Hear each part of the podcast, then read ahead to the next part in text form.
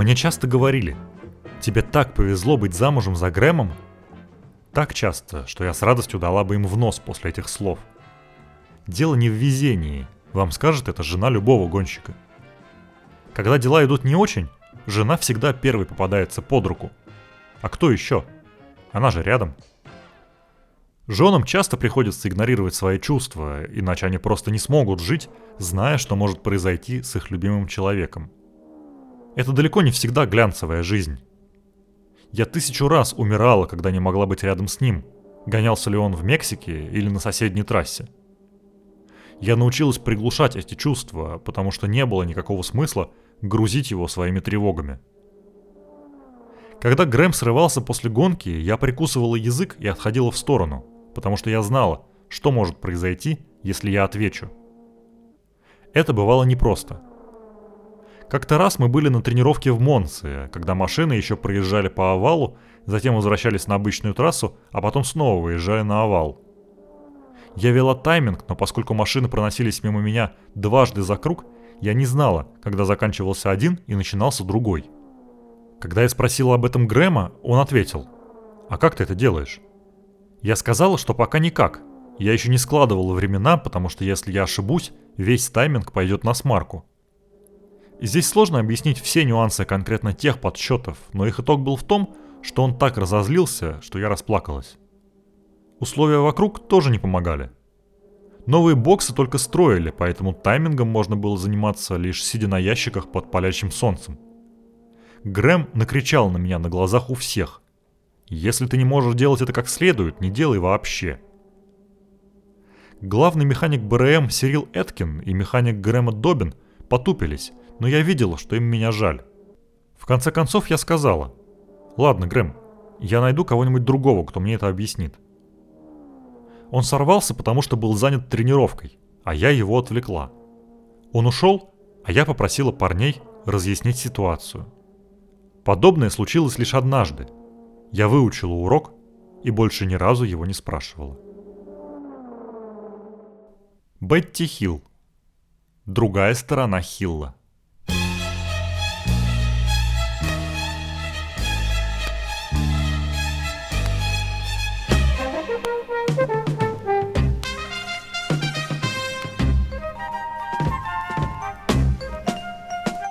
Это Маста Кинг. Подкаст о книгах про Формулу-1, которые нельзя прочитать на русском языке. Меня зовут Ярослав Загорец. В каждой серии я рассказываю об одной гоночной книге, никогда не выходившей в России, чьей-нибудь автобиографии или мемуарах. А еще я зачитываю небольшие отрывки из этих книг. Вот как в начале этого эпизода.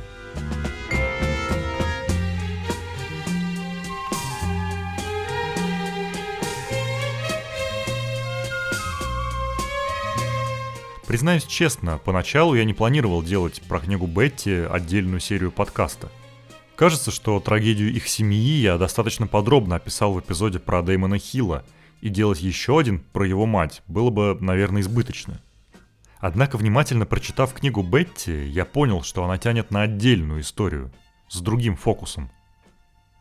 Во-первых, Бетти Хилл, будучи женой двукратного чемпиона Грэма Хилла, в свое время считалась первой леди Формулы-1 – Поэтому ее воспоминания о жизни на трассе можно рассматривать как рассказ от лица большинства жен гонщиков 60-х.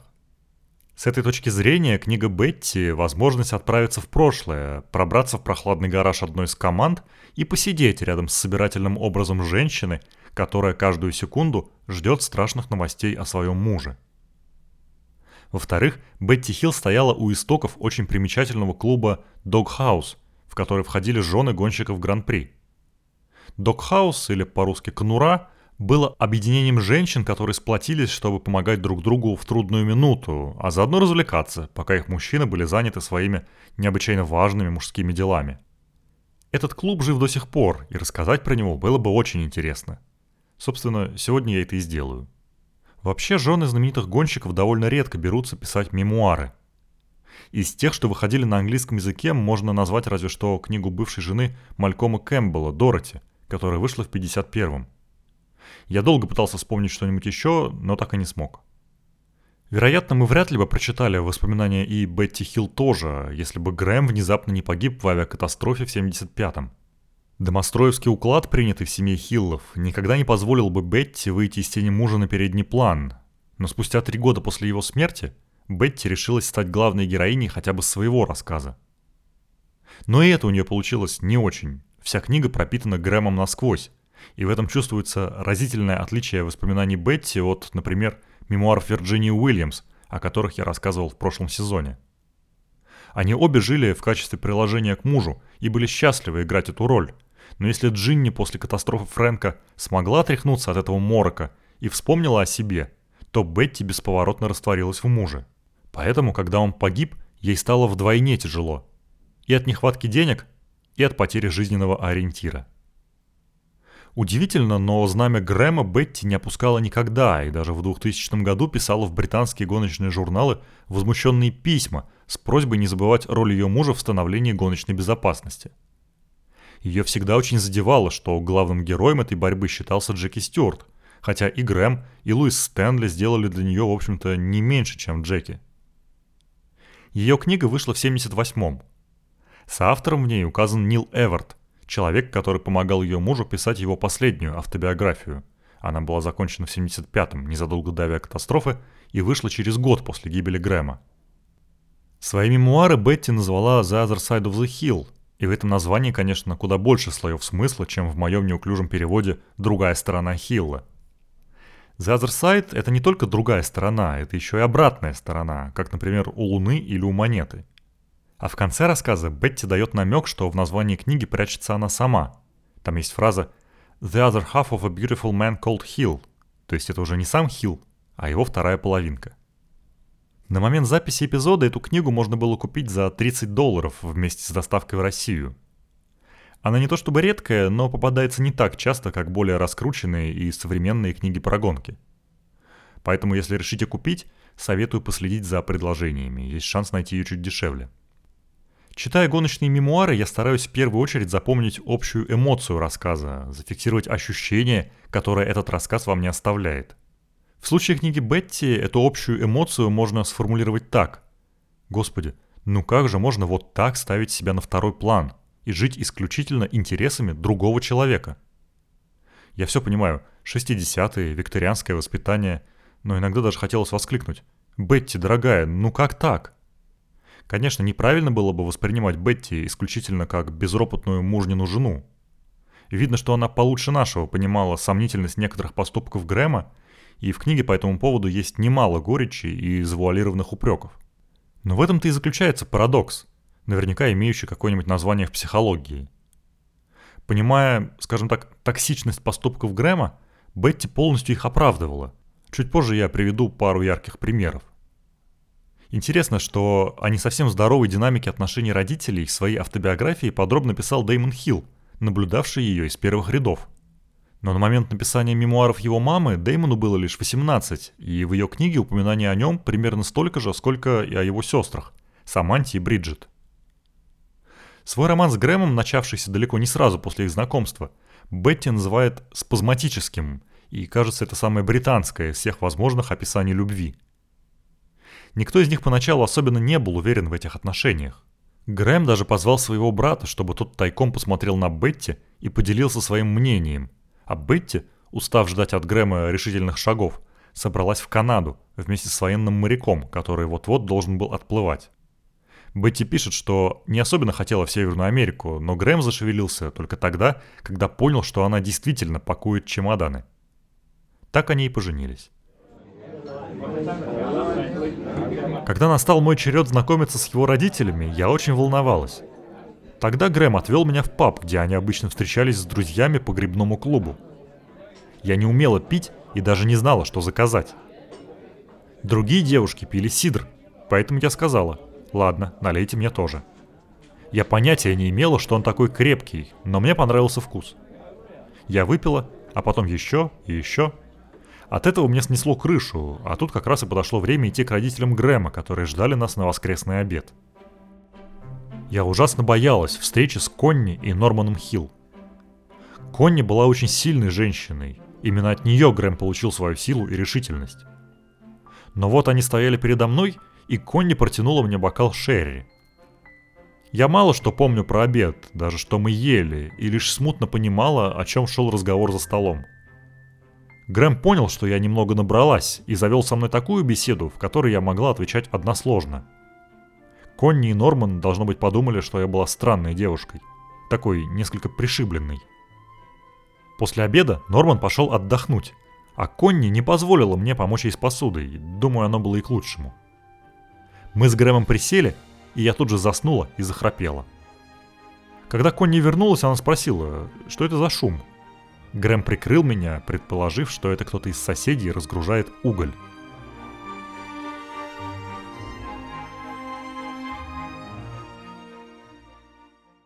Когда Грэм и Бетти познакомились, он еще не был никаким гонщиком. Он был военным моряком и состоял в грибном клубе. Бетти тоже занялась греблей, но уже после знакомства с будущим мужем. Крупная и сильная, она была даром свыше для женского грибного клуба, в котором все остальные девушки были намного миниатюрнее. Впрочем, как вспоминает Бетти, хоть она и была физически развита, на соревнованиях спортсменки из Германии, Голландии, Чехии и Советского Союза были намного крупнее ее. Это важный момент. Бетти оказалась в мире гонок одновременно с мужем, а не вошла туда после него, как это обычно происходит. Для нее эта стихия стала такой же родной, как для Грэма, поэтому она никогда не отделяла себя от нее, даже после его гибели. Успех пришел к Семихилов, конечно же, не сразу, и пока Грэм осваивался в профессиональных гонках, денег вокруг было крайне мало, что не мешало никому радоваться жизни и праздновать успехи, как в последний раз. В те дни денег не было совсем, и мы, девчонки, пробирались на трассы контрабанды в старом мебельном грузовичке, который использовался для перевозки гоночных машин. Мы собирались где-нибудь около Брэнсхэтча и залезали в грузовичок – Приходилось быть внимательными. Его кузов был весь дырявым, так что через него можно было видеть наши платья, когда мы проезжали через билетные ворота. Проехав на территорию, грузовичок парковался задней частью к трассе, чтобы мы могли одна за другой незаметно выскользнуть. В других случаях одни и те же билеты передавали из рук в руки через забор, чтобы по ним могли пройти несколько человек. Жены девушек-гонщиков обычно было больше, чем оплаченных номеров в гостиницах, поэтому им приходилось проникать туда тайно. Когда в дверь стучали, все, кроме настоящих постояльцев, ныряли под кровать или в шкаф, чтобы их не заметили.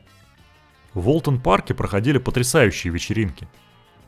Парни вели себя довольно рискованно, приглашая дам со всего Уэльса, которые затем исполняли перед ними в номерах танец живота. Жены с девушками в это время обычно мариновались внизу, выпивая и задаваясь вопросом, какого черта там происходит – Однажды вечером они перевернули все вверх дном. Это было весело и безобидно, но уже немного на грани. Один из гонщиков сел за руль, после чего все услышали скрежет с улицы. Он вернулся и сказал владельцу гостиницы, «Я, кажется, только что пробил вашу изгородь». Дело было в 4 утра. Большинство уже собирались уходить спать, без сил и изрядно набравшиеся. Мы с Грэмом отправились в номер и уже было легли в кровать, как вдруг в дверь постучал владелец гостиницы. Он был абсолютно голый, за исключением галстука бабочки, который болтался на его джоне. «Я слышал, тут отличная вечеринка», — произнес он. «Скажите, это подходящий костюм?»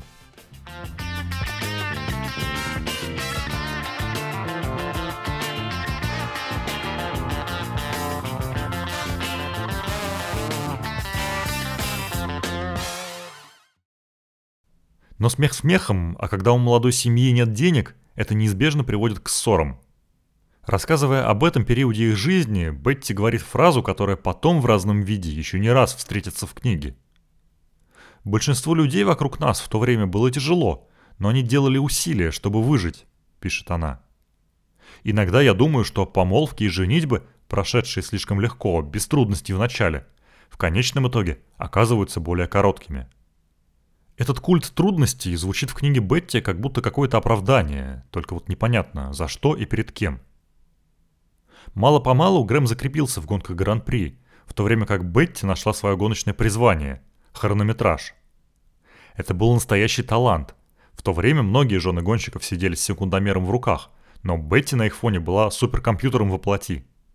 В своей книге Дэймон Хилл вспоминает, как мама обвешивалась сразу четырьмя секундомерами, брала в руки карандаш и ластик – а затем обсчитывала весь пилотон Формулы-1 разом. Тайминг Бетти был всегда настолько четким, что судьи иногда подстраховывались ее записями, на случай, если у них вдруг возникали разногласия. А для самой Бетти это был способ отвлечься от мыслей, что может произойти с Грэмом. Способ занять голову чем-то другим. Большинство жен предпочитают быть рядом с мужьями, когда те уезжают на гонки, потому что если остаться дома, к тебе в голову тут же лезет тревога. Я принимала гонки, поскольку практически выросла вместе с ними, пока Грэм занимался своей карьерой. Именно поэтому все в гонках принимали меня.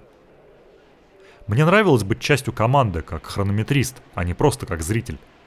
Хронометрировать меня научила Хэзл Чепман, и я делала это на всех тренировках и гонках, на которые приезжала. Нужно было сосредотачиваться, как сумасшедший.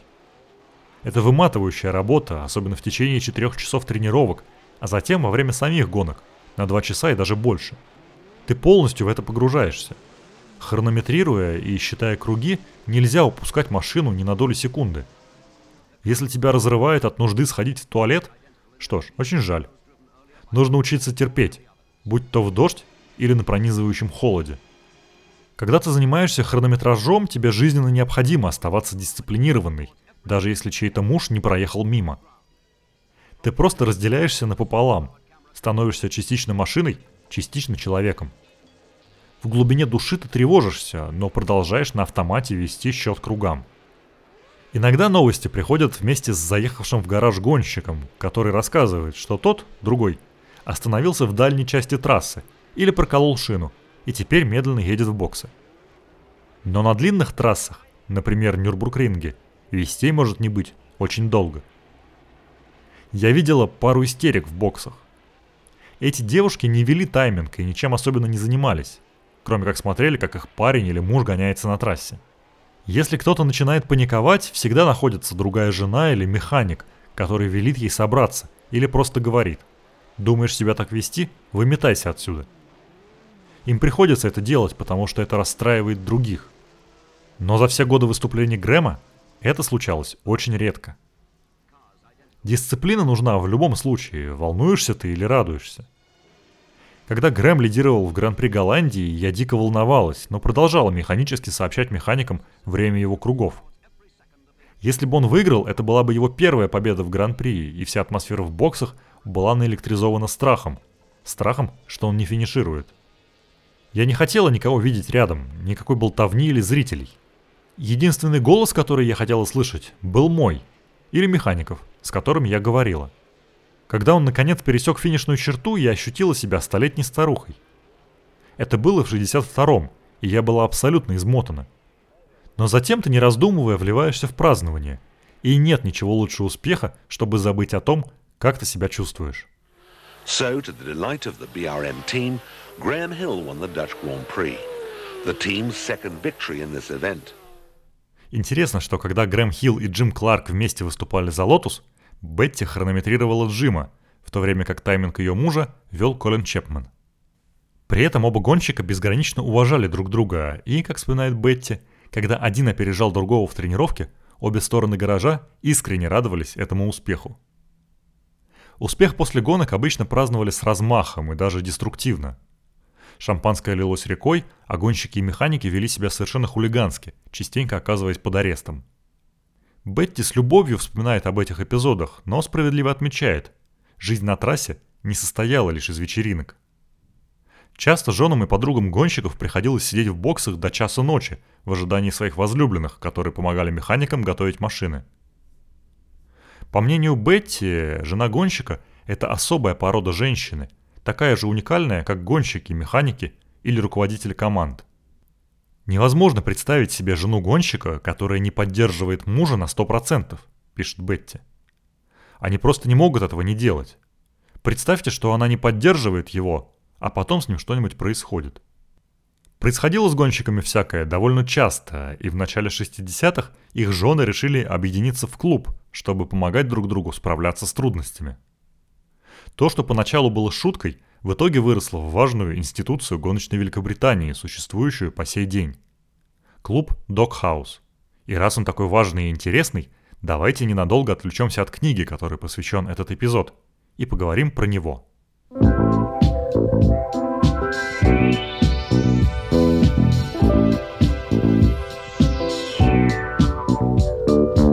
Изначально название клуба было более длинным. Не просто клуб конура, а клуб владельцев конуры. Своему замысловатому имени он обязан другой Бетти, Бетти Брэбом, жене Джека.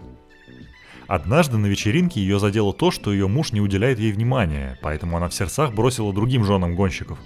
Джек опять торчит в своей конуре. Женщинам показалось это чрезвычайно забавным, и они решили назваться клубом владельцев этой самой конуры. Но довольно быстро имя редуцировали просто до Doghouse Club.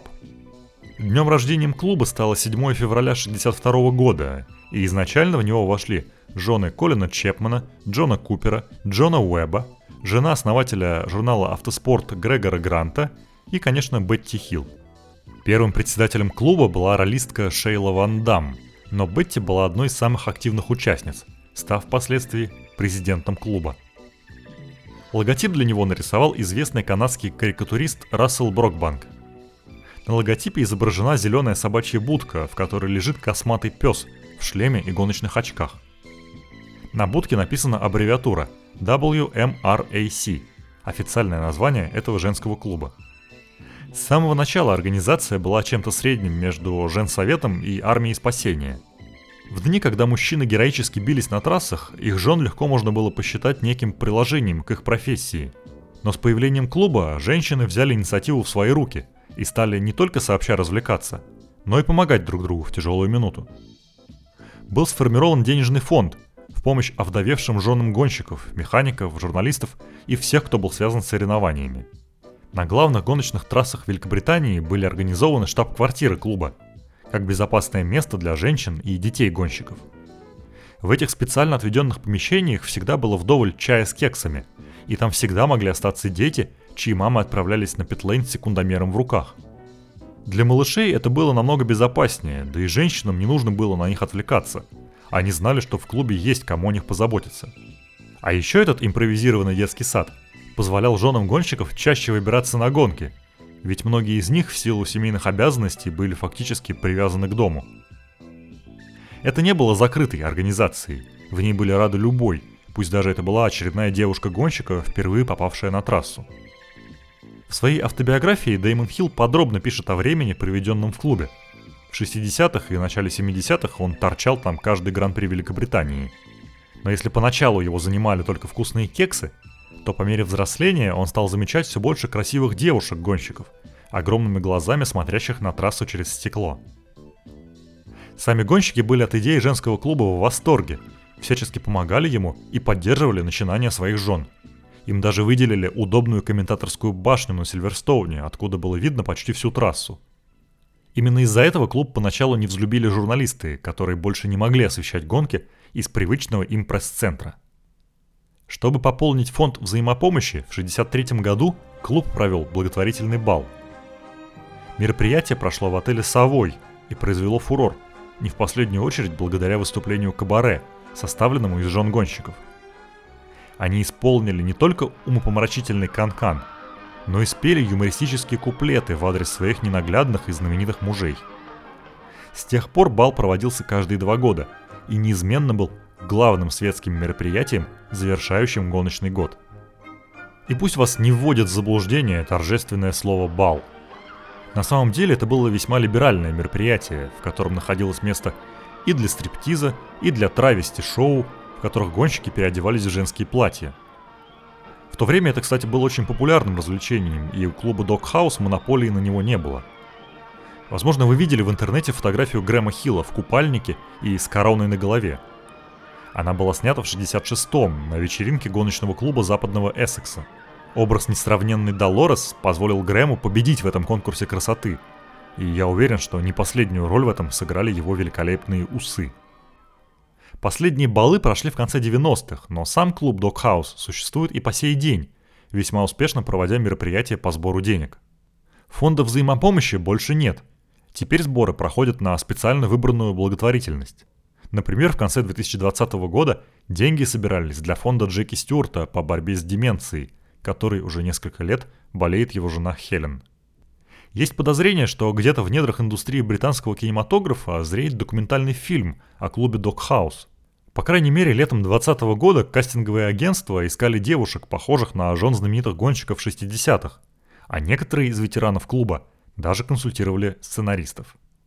Вы удивитесь, но существует даже книга про клуб Докхаус, только вот купить ее невозможно. По всей видимости, книга в конуре издавалась ограниченным тиражом, возможно, только среди членов клуба. Ее нет ни на eBay, ни в многочисленных онлайн-комиссионках, нигде. От отчаяния я даже написал в клуб письмо с вопросом, как ее найти, но там мне ответили, что свободных копий у них нет, а цифровой версии книги не существует.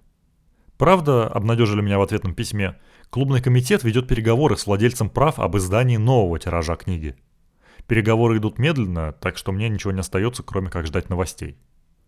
Закрыть тему клуба Докхаус я предлагаю небольшой цитатой из книги Бетти Хилл. Послушайте ее и пойдем дальше. Бал Докхаус проходил в ноябре, и однажды мы устроили стриптиз. На нас были просвечивающие комбинезоны, и в тот момент, когда мы соблазнительно стягивали с себя верхнюю часть, одна из девушек сказала «Я забыла надеть лифчик», Эбба Грант, стоявшая рядом с ней, прошептала. «Ага, неважно. Продолжай». В ноябре 75-го я была на сцене в рамках нашего кабаре с Лин Оливер. Мы были в платьях для Канкана, а я пела для Грэма песню «Thanks for the Memory», для которой мы специально написали слова. Потом мне рассказали, что Грэм, сидя в зрительном зале, не сводил с меня глаз. А когда я переоделась обратно в вечернее платье, он подошел, обнял меня и сказал – ты была великолепна. Помните, я чуть раньше упоминал Дэймона Хилла, который с удовольствием находился в обществе симпатичных девушек-гонщиков? К ним Бетти относилась нормально, а вот кого она на дух не переносила, так это, как она их называет, куколок. Она пишет, что эта неприязнь объединяла всех жен гонщиков, которые были вынуждены смотреть на то, как эти куколки стаями вьются вокруг их мужей –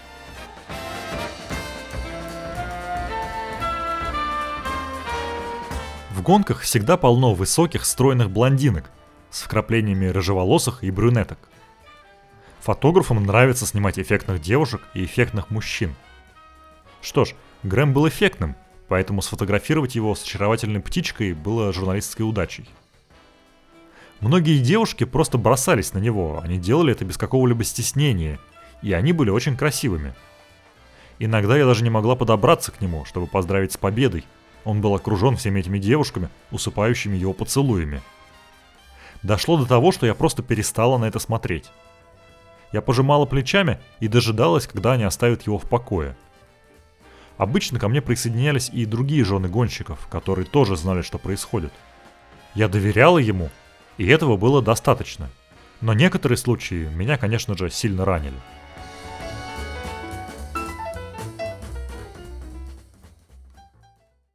Грэм, кажется, вообще не сильно думал о том, как его поступки влияют на его жену, по крайней мере, в активной фазе его карьеры.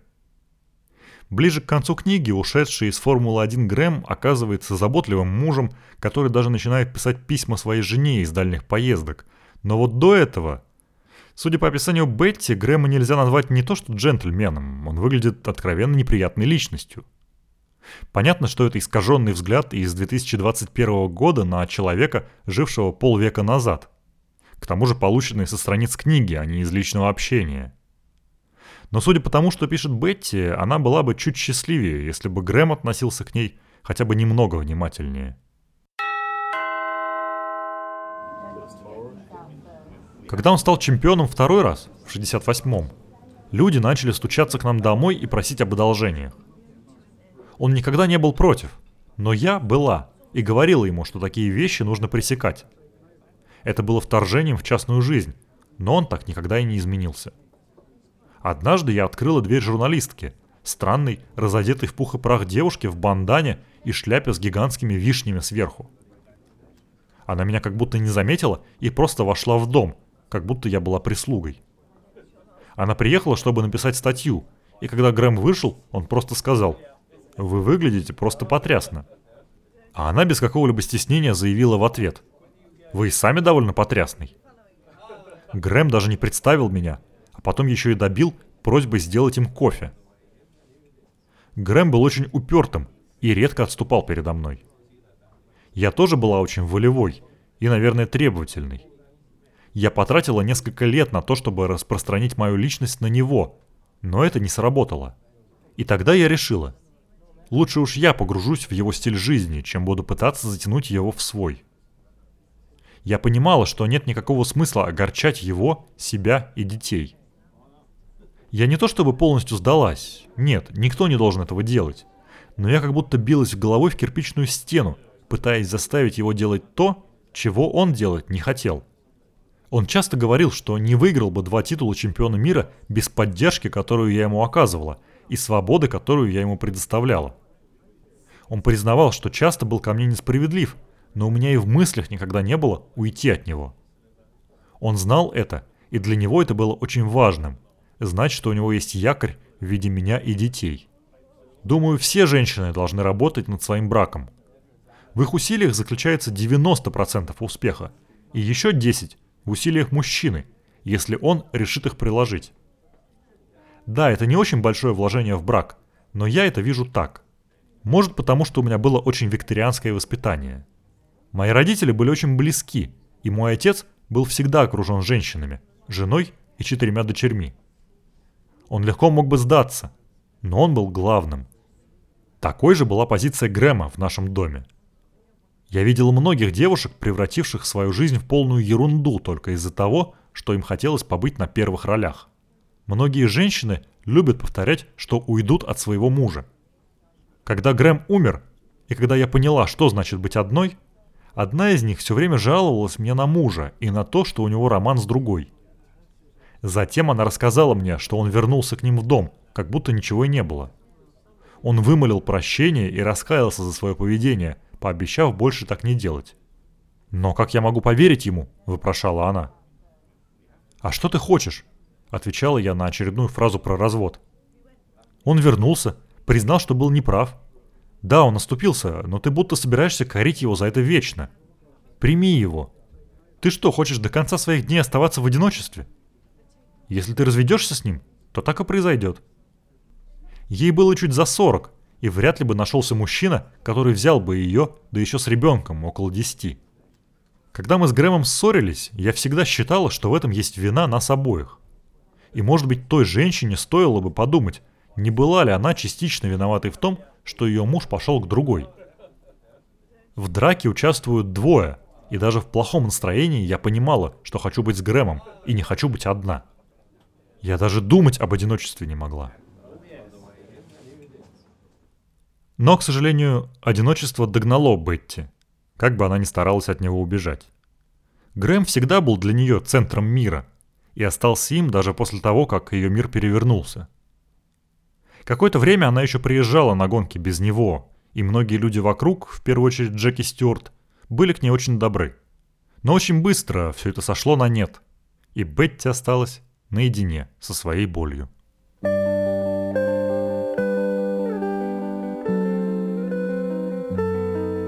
Я терпеть не могу слово «вдова». Время должно вылечивать раны, но это не так. Чем больше проходит времени, тем больше я скучаю по Грэму. Однажды я летела в Италию. Наш полет проходил через Альпы, и когда я посмотрела вниз на заснеженные горы, в голове промелькнула мысль, как все стало бы проще, если бы самолет разбился – это была дикая мысль, ведь на борту было много людей, которым оставалось зачем жить. Но конкретно в тот момент мне было плевать, если бы я погибла. Я не могла понять, зачем и почему я живу. Единственный важный для меня человек был мертв. Единственный человек, дававший мне смысл жизни, не мог разделить ее со мной. Это звучит странно, если учесть, что у меня есть дети, которых я безгранично люблю. Но если быть честной, Дети никогда не заменят отца или мужа. Моя любовь к ним другая, не такая, как к Грэму. Бриджит и Саманта выйдут замуж, и мое место займут их мужья, а для Деймона меня заменит его жена. И я надеюсь, что эти три человека станут главными в жизни моих детей. Мои дети это прекрасно понимают. Воспоминания продолжают захлестывать, Я могу бесконечно рассказывать о смехе и слезах, о радости и печали, и о бесконечном счастье быть второй половинкой прекрасного мужчины по имени Хилл.